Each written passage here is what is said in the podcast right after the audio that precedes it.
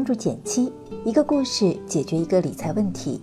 在公众号搜索“简七独裁，简单的简，七星高照的七。关注后回复“电台”，是本电子书，请你免费看。我有个朋友，曾在某知名英语培训机构做老师。有一次，他在给我分享自己的经历时，说了这么一句话，让我印象很深刻。他说。那些选择住大房子的同学，后来往往更有出息。你知道他为什么这么说吗？你觉得他说的有道理吗？欢迎点赞留言和我交流，我会看哦。事情是这样的，某个寒假，他带了两个全日制培训班，完全相同的课程体系，资质相当的学生，期末的考试成绩却差距明显。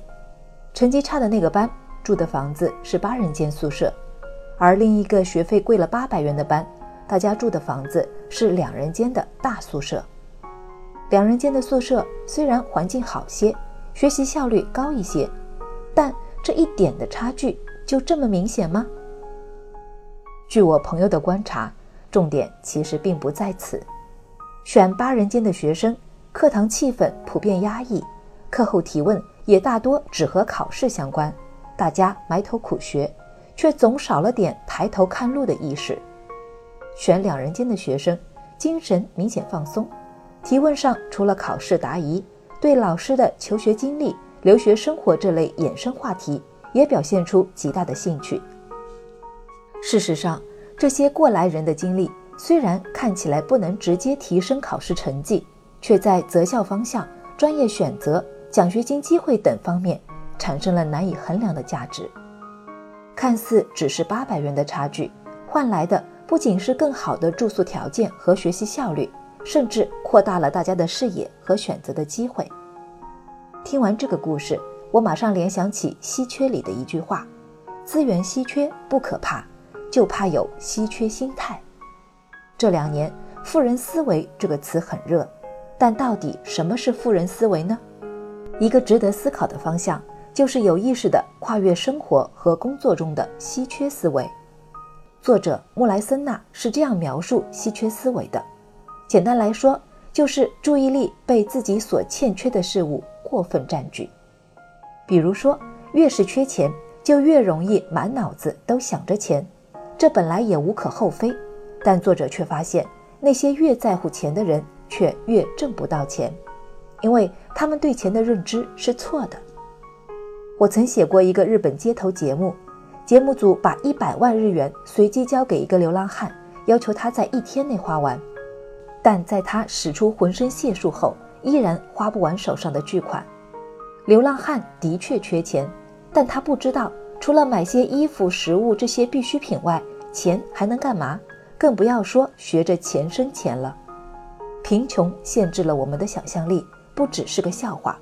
而是稀缺思维带来的后遗症。所以，单纯给穷人发钱或给拖延症患者放宽时间都是徒劳，因为他们缺的不是资源本身，而是如何善用资源的思维。那么，我们如何才能转变思维呢？首先，必须明确的是，钱也好，时间也罢，所有的资源都是帮助我们接近目标的工具。大多数人都忘了这一点。才会执迷在对时间和金钱的管理当中无法自拔，损耗大把精力不说，也无暇顾及更高的目标。所以，在我看来，做好精力管理比资源管理更重要。而所谓精力管理，其实就很像理财，想让钱越来越多，就要收入大于支出；想要管好精力，就要让你的精力闲余大于精力消耗。而想达到这个状态，我们可以从两大角度去调整。第一个角度，节约带宽，减少消耗。每个人的精力都是有限的，过多噪音只能持续损耗精力，占据带宽。这里我来举个投资的例子。不少参与基金和股票投资的人都有盯盘的习惯，更有甚者，上班时间都会分神，不仅影响正常工作，也坏了投资情绪。实时更新的点数。不仅没能帮大家赚到钱，反而成为干扰投资和工作的噪音。想要跳出陷阱，首先要学会对日常事务的优先级排序，把精力专注在高收益的事物上，屏蔽噪音，才能产生更多价值。第二个角度，储备精力，创造闲余。时间是公平的，每人每天都是二十四小时，不多不少。但为什么有些人能做到游刃有余，而另一些人却总是疲于奔命？关键问题就出在资源分配上。那么，如何提高资源分配效率呢？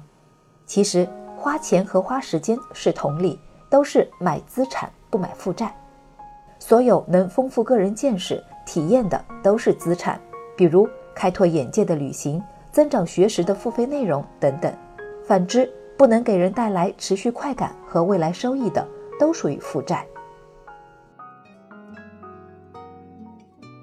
很多时候，我们都很羡慕那些高效能的人士，为什么能有那么多的精力，能安排那么多的事情？其实，这些所谓高效能人士，不过是把资源用对了地方，并尽量减少时间花得多但收益少的事情。久而久之，他们的精力银行就会越存越多，并且可以用来花在更值得的事情中。这样一来，创造的价值自然也就更大了。好了，今天就到这里啦。右上角订阅电台，我知道明天还会遇见你。微信搜索并关注“减七独裁，记得回复“电台”，你真的会变有钱哦。